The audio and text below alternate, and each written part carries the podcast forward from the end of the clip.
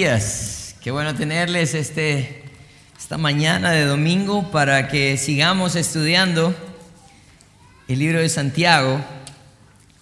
Eh, vamos a estar en, en, la última parte del capítulo 1, Santiago capítulo 1. Vamos a estar estudiando los versículos 19 al 27. Pero antes de que nosotros eh, empecemos a estudiar estos versículos, quiero decirles que hay algo bien importante a, lo largo de la carta de Santiago, porque la carta de Santiago pareciera que fueran eh, consejos. Hay personas que asemejan los consejos de la, de, la, de la carta de Santiago a los nueve primeros capítulos de Proverbios. Pero Santiago está siendo bien específico a quien está escribiendo estos consejos. Y no solamente está hablando acerca de consejos, sino la forma como deberíamos recibir estos consejos. Es que miren, hay algo bien, bien cierto. Una cosa es obedecer, ¿verdad? Hacer caso, pero otra cosa es que esta obediencia sea fruto también de mi deseo de agradar a Dios. Usted puede mandar a su hijo a sacar la basura. Y hay dos maneras que puede él dos tipos de actitudes que puede tener. Una actitud de sumisión y deseo de apoyar la casa y otra es hacerlo, pero hacerlo a regañadientes. Así que esta mañana vamos a hablar, hablando de, de las evidencias de una fe verdadera, vamos a estar hablando acerca de la actitud, de la actitud hacia la palabra de Dios. Porque, como les decía, no se trata de cumplir un, un manojo de reglas, sino que se trata de que entendamos el propósito de Dios para cambiar nuestra vida. Así que vamos a tener un momento de oración y vamos a empezar a estudiar estos versículos. Padre, queremos agradecerte por la oportunidad que tenemos de estudiar tu palabra. Señor, sabemos que a lo largo de tu palabra tú nos instruyes, tú nos guías, tú nos das eh, consejos, Señor, sabios, para que nosotros podamos aplicarlos. Sabemos que la lucha se lleva a cabo cuando cuando nosotros no queremos obedecer o cuando, Señor, obedecemos, pero en realidad no hay un deseo genuino en nuestro corazón.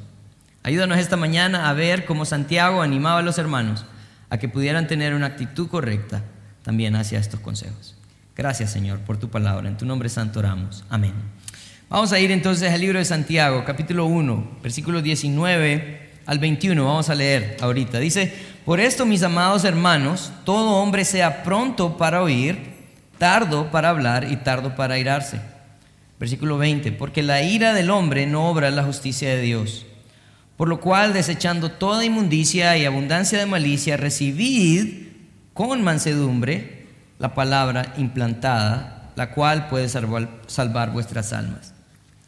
Entonces, hablando acerca de la actitud, si ustedes ven a lo largo de este capítulo 1, él está hablando acerca de la obra que la palabra de Dios ha hecho en nosotros. En el versículo 18 que estudiábamos la semana pasada, dice, de su voluntad nos hizo nacer por la palabra de verdad. En el versículo 21, él está hablando acerca de recibir con mansedumbre la palabra, ¿verdad? En 22 dice, sed hacedores de la palabra. 23 dice, es, si, el, si alguno es oidor de la palabra, así que la palabra, palabra, se repite muchas veces. Y, y, la intención de esto es darnos a conocer que hay una importancia en la palabra de Dios, pero no solamente en la palabra de Dios, sino en la actitud que debo de tener hacia la palabra de Dios. Santiago entonces en el versículo 19 nos da tres consejos y él dice, por tanto mis amados hermanos, dice, todo hombre sea Pronto para oír, tardo para hablar, tardo para irarse. Pronto para oír. Miren, esto es algo bien importante porque ah, si hay algo que nosotros solemos hacer es que nos gusta hablar primero, ¿verdad? Siempre. Y es más, a veces no nos gusta prestar la batuta, sino que queremos ser personas que hablen, que tengan la oportunidad de hablar. Pero Él está diciendo que debemos de ser prontos para qué? Prontos para oír. Y, cuando Él está hablando y haciendo referencia a ser pronto para oír, está hablando de la importancia que hay en que yo pueda escuchar, aprender. Cuando usted está hablando, usted no está aprendiendo nada. Cuando usted está hablando, usted está compartiendo lo que usted sabe. Pero lo que está diciendo eh, eh, Santiago en el versículo 19 es que nosotros debemos de tener una actitud rápida, pero para escuchar, para aprender. Yo no sé cuántos de ustedes en realidad eh, cada vez que ah, hay un buen mensaje quieren prestar atención, ¿qué es lo que está diciendo el, pastor? O en su devocional, se toman su tiempo de escudriñar la escritura porque quieren oír lo que la palabra de Dios tiene que decir. Él está diciendo, sean prontos para oír.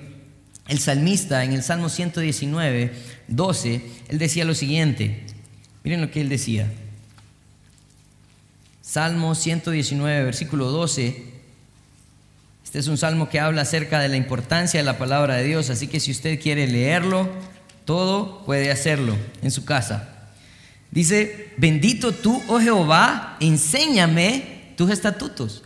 El deseo del salmista era que él pudiera enseñarle sus estatutos. El salmista quería oír lo que el Señor quería decir.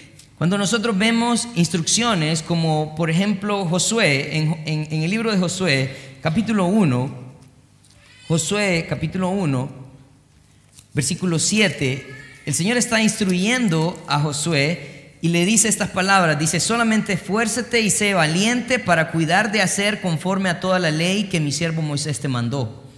No te apartes de ella ni a diestra ni a siniestra para que seas prosperado en todas las cosas que emprendas. Él tenía que aprender de la ley de Moisés.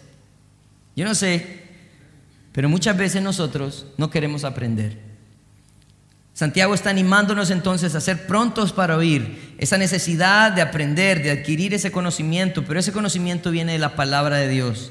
Jesús cuando hablaba, oraba por sus discípulos antes de ser encarcelado, él, le decía ah, al Señor en Juan 17, 17, santifícalos en tu verdad, tu palabra es la verdad. Yo no sé cuán necesaria ve usted la palabra de Dios, pero Santiago está animándonos a que seamos prontos para oír prontos a tener esa necesidad de escudriñar su palabra, de conocer su verdad. Pero no solamente prontos para oír, sino que también dice que debemos ser tardos para hablar. Tardos para hablar. Y miren, hay dos cosas importantes acerca de este versículo, porque hay personas que pueden decir, bueno, lo que la Biblia está diciendo es que yo no tengo que hablar, no tengo que abrir mi boca, no tengo que decirle a nadie, a nada, así me mantengo fuera de problemas. Y en cierta manera, pues es cierto, ¿no? el proverbio dice que aún el necio cuando calla pasa por sabio, ¿verdad? Eh, también eh, la Biblia nos enseña que en la mucha palabra no falta pecado, pero no necesariamente está hablando de eso. Lo que está hablando acerca de tardo para hablar es alguien que si está poniendo su oído para aprender, él no va a ir a enseñar algo que él no sabe. Miren, esto es bien importante, porque muchos de nosotros a veces nos convertimos en maestros sin antes nosotros tener convicciones de lo que la palabra de Dios en realidad dice. Eh, también Pablo animaba y decía que no pusieran neófitos en la, en la iglesia, era un peligro poner personas nuevas. ¿Por qué? Porque de pronto ellos no sabían ni siquiera de lo que estaban hablando. Entonces Santiago está diciendo, prontos para oír, tardos para hablar, alguien que no se convierte en maestro de la noche a la mañana, sino que toma el tiempo para meditar en la palabra de Dios. No solamente meditar, sino también ponerla en práctica. Eh, hay un versículo que a mí me gusta repetir mucho para mí mismo, pero también lo uso muchas veces en los grupos casa, y es Romanos 12.2, ¿verdad? Pablo estaba diciendo, hermanos, os ruego por la misericordia de Dios, no os conforméis a este siglo sino transformados por medio de la renovación de vuestro entendimiento para que comprobéis cuál es la buena voluntad de Dios, agradable y perfecta. ¿Saben quiénes son aquellos que pueden tener la autoridad de hablar la palabra de Dios? Aquellos que han comprobado la palabra de Dios. Así que Él está diciendo, bueno, está animando a comprobar la palabra de Dios. Antes de enseñar a alguien, antes de dar un buen consejo, seamos nosotros los que hemos experimentado estos buenos consejos. En el tercer consejo, él está diciendo tardo para irarse. Y miren qué interesante esto, porque pronto para ir es una oración, eh, eh, tardo para hablar es otra oración, pero tardo para irarse toma dos versículos más. Versículo 20 dice, porque la ira del hombre no obra la justicia de Dios. Por lo cual, desechando toda inmundicia y abundancia de malicia, recibid con mansedumbre la palabra implantada, la cual puede salvar vuestras almas. Hay algo bien importante acerca de esta parte, de no airarse. ¿Saben por qué? porque la reacción común hacia el consejo de la palabra de Dios no es alegría. La reacción común que hay en mí cuando yo eh, soy confrontado con la palabra de Dios no es gozo. Y ustedes me van a decir, ay Daniel, qué exagerado. No, vamos a, vamos a ponerlo en perspectiva. La palabra de Dios nos manda a perdonar, ¿verdad? Es más, cuando Jesús estaba enseñando a los discípulos a orar, Él decía, eh, cuando oréis, oréis así. Y, en la parte del perdón, Él decía, eh, Señor, perdona nuestras ofensas, así como nosotros perdonamos a los que nos ofenden. ¿Verdad? Entonces, lo que Jesús estaba tratando de llevar a sus discípulos es que ellos entendieran que de la manera que yo perdono, así Dios me va a perdonar a mí. Ok, ya veo yo algunas caras que me empiezan a ver un poco serio. Así que si usted no está perdonando, quiere decir que usted no quiere que Dios lo perdone. Eso es lo que la Biblia está diciendo. Es más, también en primera primera de Juan, capítulo 5, versículo 20, dice que si alguno dice que ama a Dios, pero aborrece a su hermano, este es mentiroso. Porque ¿cómo vamos a amar a Dios a quien no hemos visto y aborrecer a mi hermano a quien he visto? La evidencia del amor de Dios se refleja ante los demás. Pero ¿cuántos de nosotros de pronto tenemos personas a las cuales no queremos perdonar? Pero la Biblia nos está mandando a perdonar, así como Él nos perdonó a nosotros.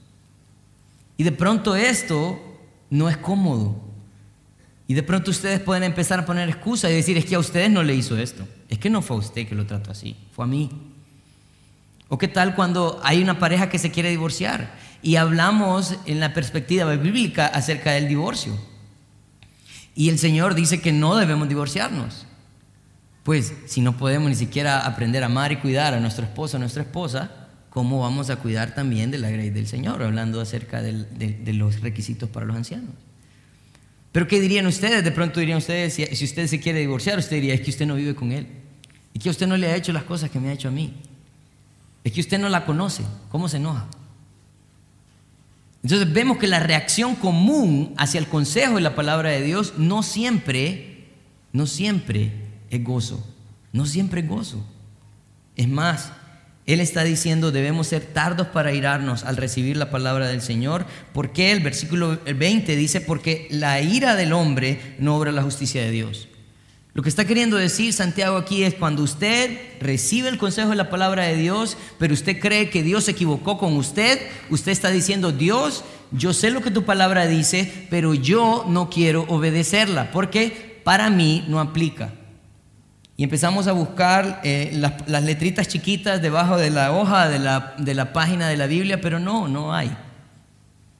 Esas letritas chiquitas son referencias, concordancias para algunos.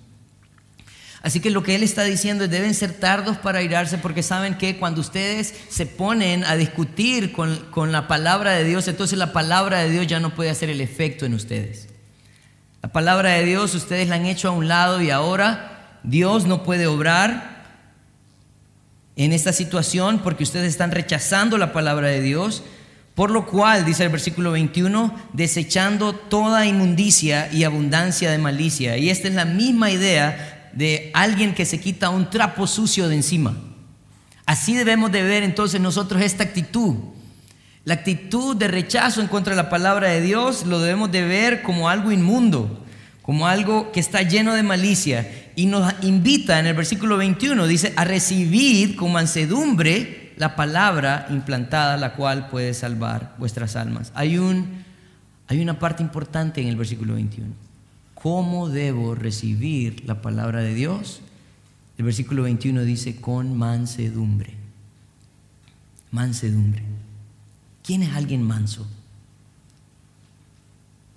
No estoy hablando de alguien que se deja, ¿no? Porque ese es un menso. Pero el manso es alguien que puede controlar también sus emociones. Alguien que no se está dejando llevar por sus emociones. Él está diciendo que debemos de recibir la palabra de Dios con mansedumbre. Así que eh, hasta este punto de pronto eh, Santiago sigue eh, tocando puntos sensibles en nosotros, pero en el versículo 22 al 25, él está hablando acerca de la importancia de actuar en cuanto a la palabra de Dios. Es que, como les decía antes, miren, Usted puede decir, bueno, esto fue lo que dice, dijo el pastor, esto es lo que la Biblia dice, lo voy a hacer. ¿Verdad? Y puede ser que hoy, hoy usted salga de aquí y vaya donde aquella persona que, que usted siente que le ha ofendido y le dé la mano y diga, te perdono, cheque. ¿Verdad? Pero no olvido. Te perdono, pero no olvido. ¿Verdad? Y se vaya. O puede ser que usted diga, bueno, es cierto, voy a tener otro tipo de actitud. Voy a tratar mejor a mi esposa. Y llega y le dice, aquí están las flores que te compré. Porque el pastor dijo que había que tratarte bien. No, miren, hay algo bien importante. No se trata solamente de oír y hacer, sino cómo vamos a hacerlo. versículo 22 dice, pero sed hacedores de la palabra y no tan solamente oidores, engañándonos a nosotros mismos. Porque si alguno dice es oidor de la palabra, pero no hacedor de ella, este es semejante al hombre que considera en un espejo su rostro natural, dice, porque él se considera a sí mismo y luego se va y olvida cómo era. Así que Santiago no solamente nos da la instrucción, sino que también nos da el ejemplo para que no nos quede duda de lo que está diciendo. Él está diciendo en el versículo 22 que nosotros debemos de ser hacedores, o sea, él está diciendo, alguien que viene a la iglesia y cumple el requisito de oír la palabra de Dios, bien, pero si venís nada más a la iglesia para escuchar la palabra de Dios, pero de esa puerta para afuera seguís siendo la misma persona, quiere decir que no has hecho nada. Y según lo que dice el versículo 22, dice que llegamos al punto de engañarnos a nosotros mismos, sentir que hemos hecho algo para Dios y que con esto basta. El Señor no solamente quiere que tengamos una, eh, seamos prontos para oír ¿verdad? Eh, tardos para hablar y tardos para irarnos, sino también que llevemos acción cada instrucción que Él nos da.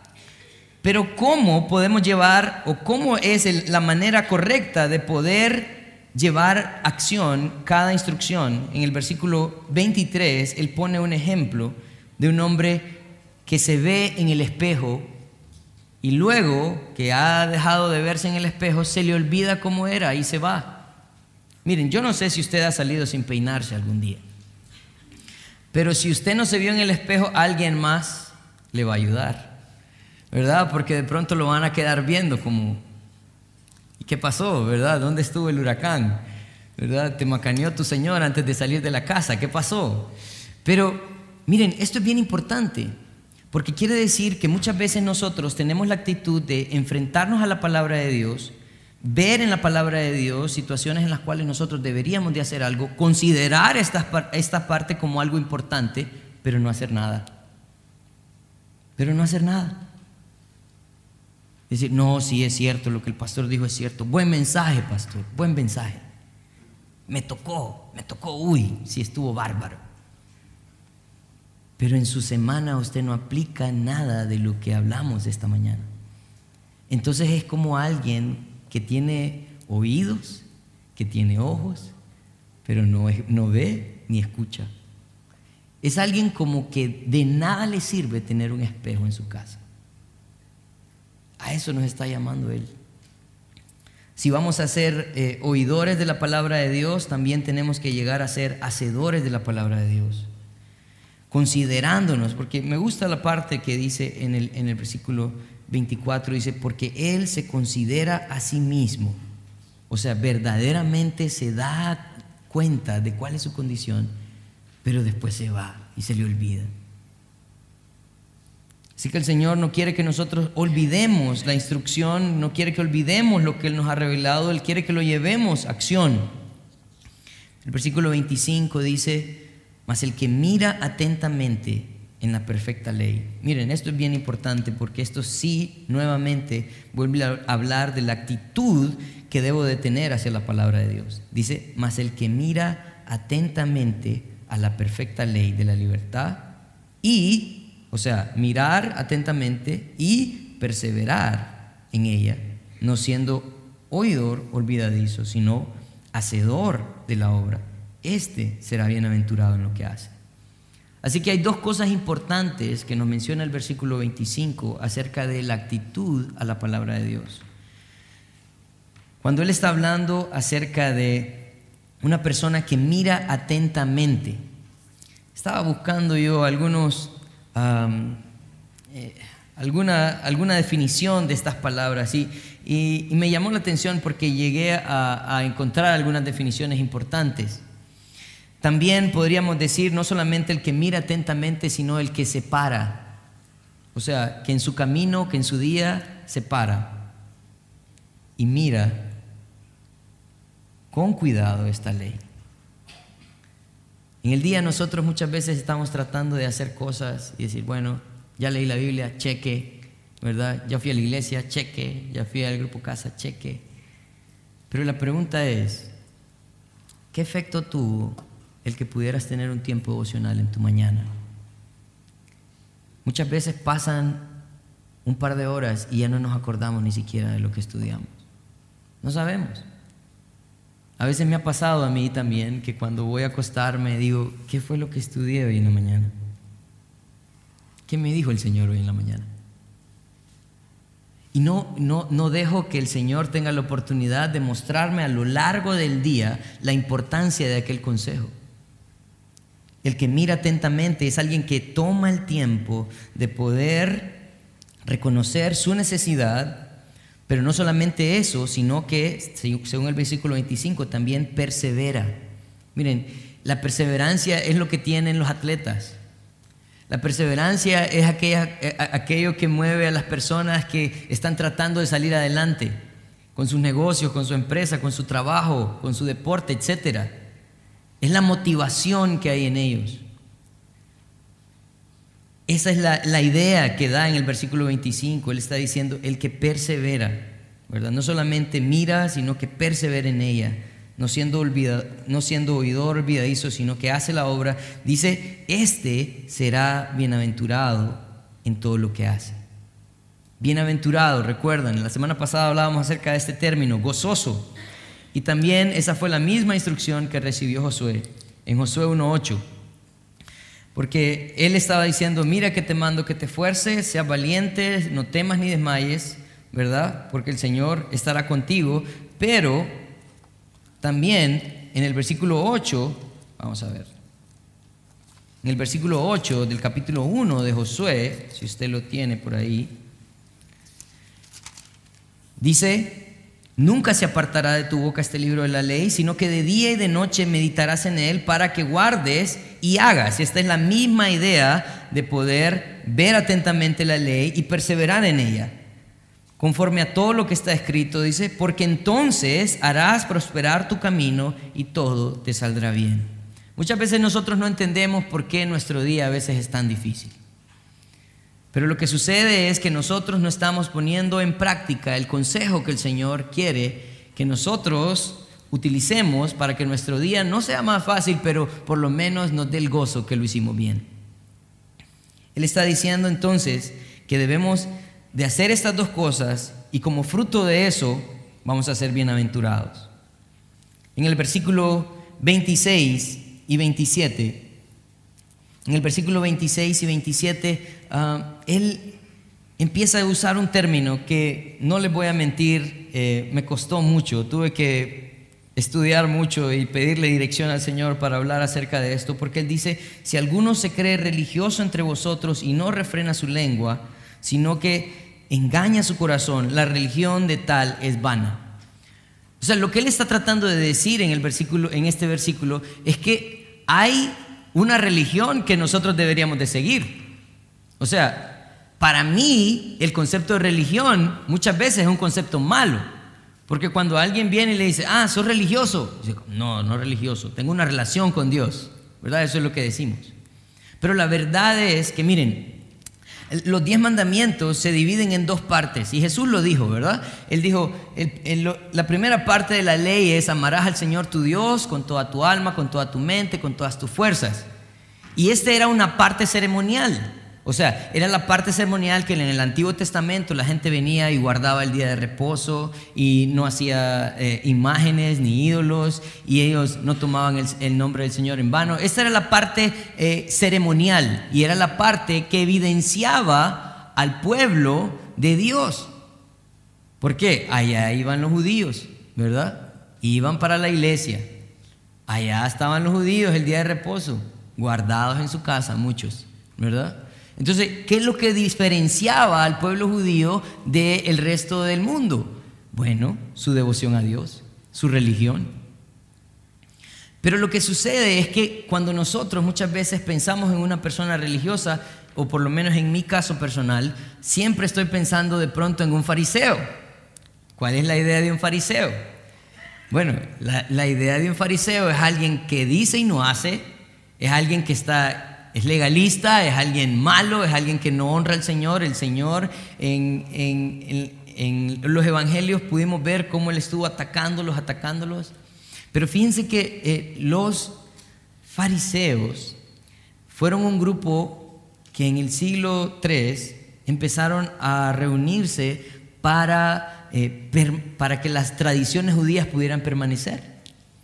Y eh, porque ellos habían sido cautivos, ¿verdad? Entonces, en medio de la cautividad, sus rituales y todas aquellas cosas que ellos hacían para honrar al Señor se estaban perdiendo.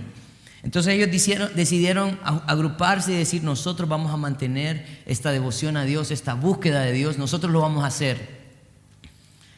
Pero a lo largo del tiempo, eh, esto se convirtió en algo más eh, de ritual que en la búsqueda de una devoción por Dios.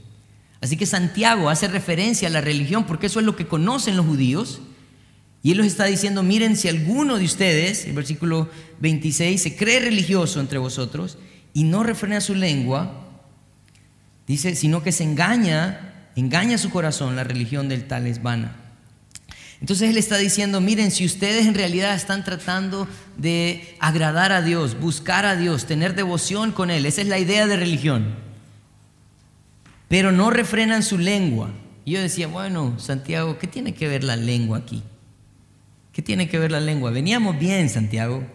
Veníamos bien, tardo para airarse, ¿verdad? Tardo para hablar, pronto para oír. Pero ¿qué tiene que ver la lengua aquí?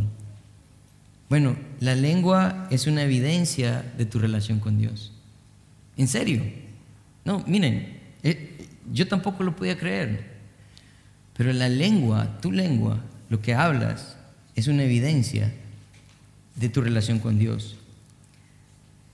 En Mateo capítulo 12, Jesús estaba hablando a, un grupo de saduceos que estaban tratando de, de molestar al Señor Jesús, ¿verdad?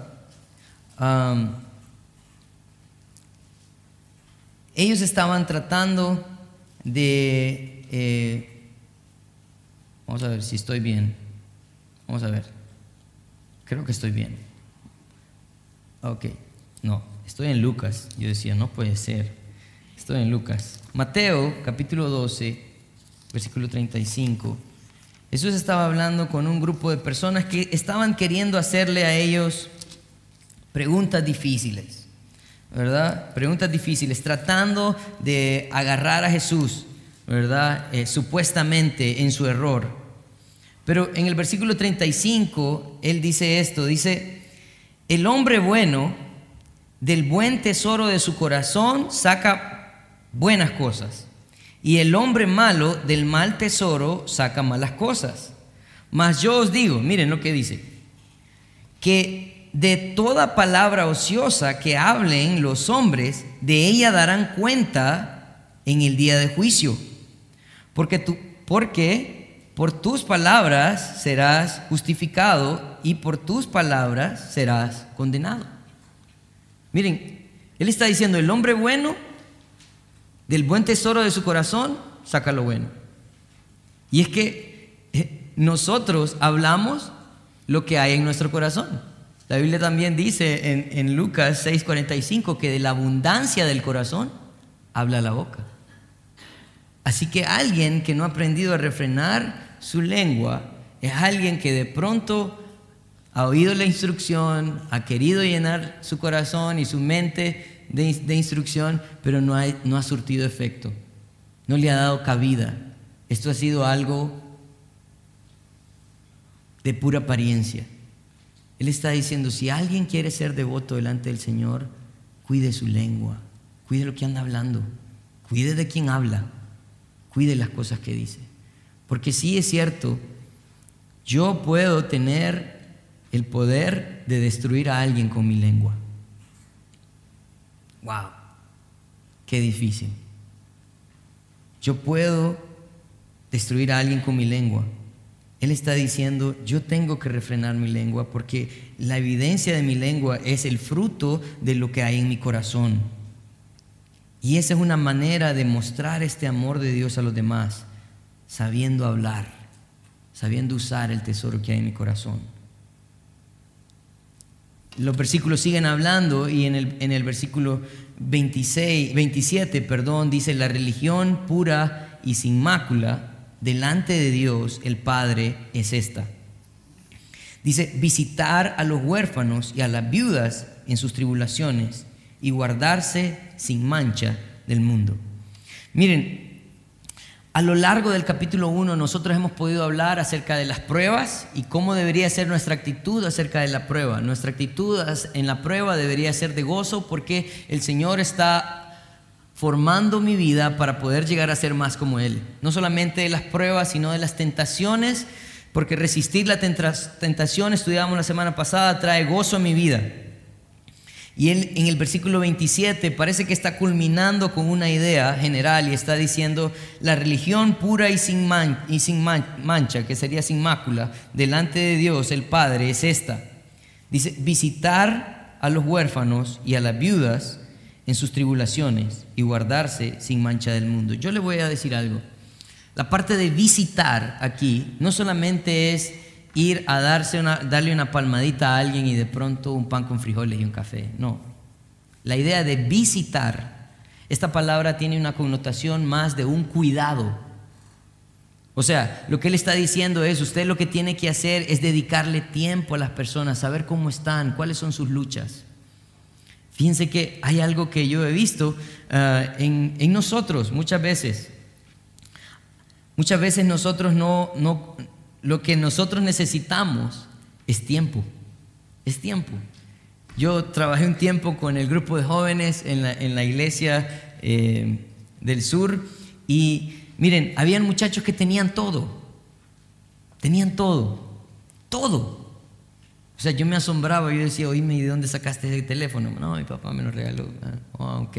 Oíme, ¿y ese reloj cómo lo hiciste? Para... Pues se lo agarraste. No, mi papá me regaló tres. Ah, ok. Pero ellos tenían vacío su corazón.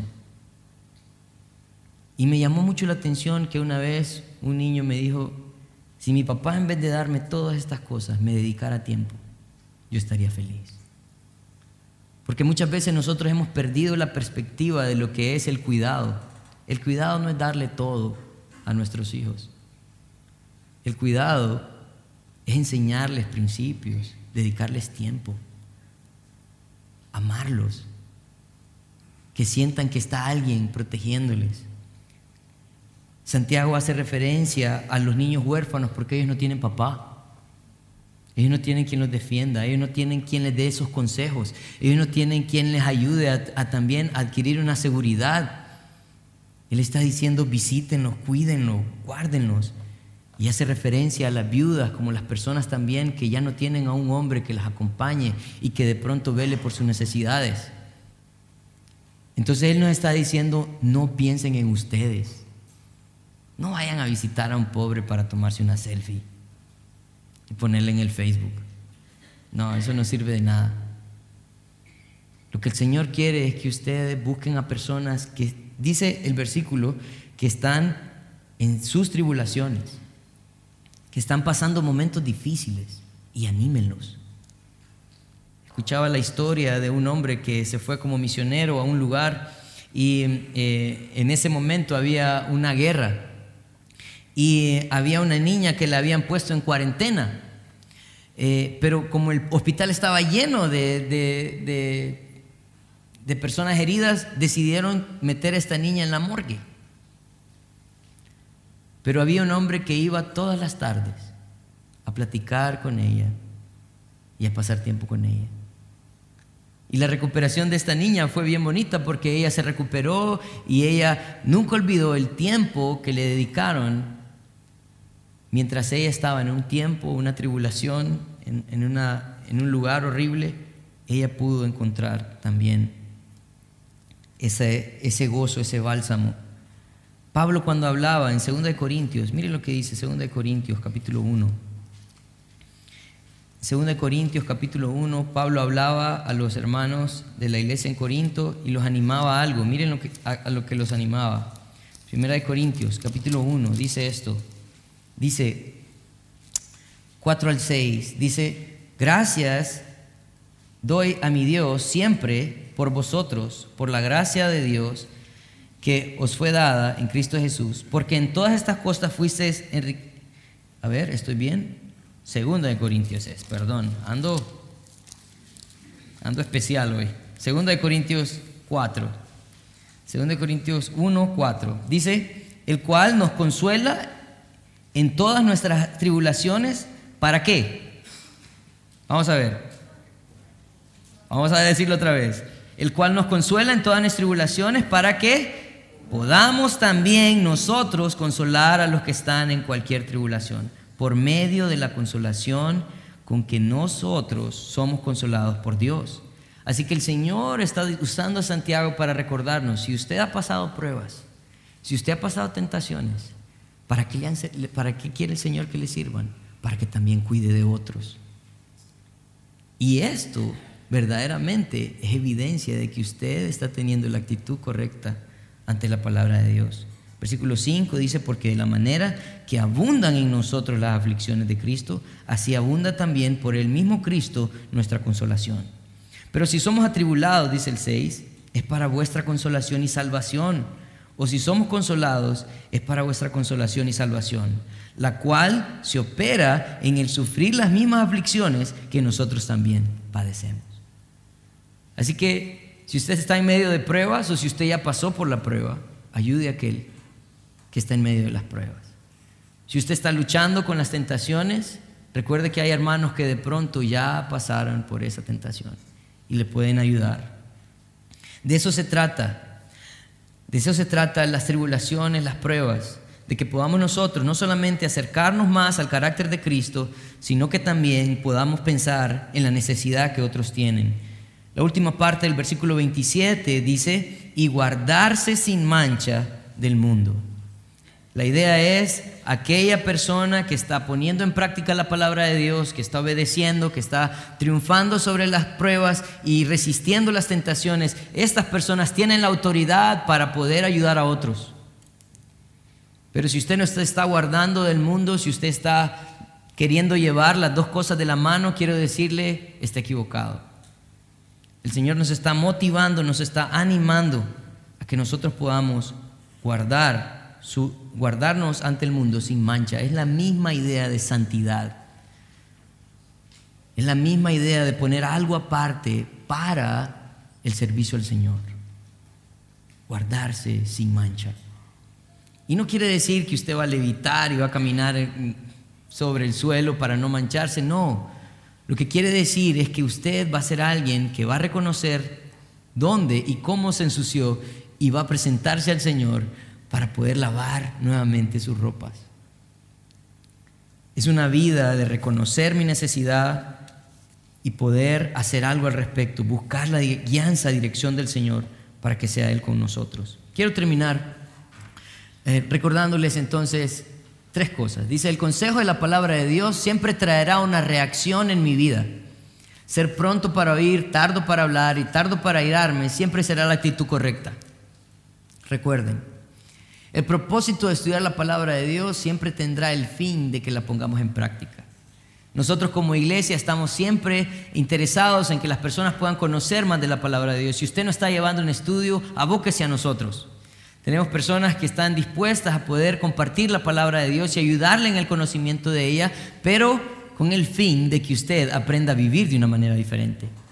También poner en práctica la palabra de Dios se refleja en mi trato a los demás. Nadie que dice tener una relación con Dios no trata bien a su hermano, no cuida de aquellos que tienen necesidad. Así que tenemos una responsabilidad como iglesia, ser luz y sal ser luz y sal en un mundo que se pierde. Así que el Señor sea delante de nosotros, ayudándonos a tener una buena actitud hacia su palabra para poder obedecer de una manera que honre y glorifique al Señor. Vamos a orar. Padre, queremos darte gracias por tu palabra, porque sabemos que viva, es eficaz. Señor, reconocemos que tenemos la necesidad de poner en práctica tu palabra, pero Señor, no solamente ponerla en práctica, sino también que tu palabra haga en nosotros lo necesario para tener la actitud que estás buscando, Señor, en cada cosa que nosotros obedecemos. Ayúdanos como iglesia a seguir creciendo, a seguir buscando a aquellas personas que te necesitan, Padre, para honra y gloria tuya. En tu nombre santo oramos.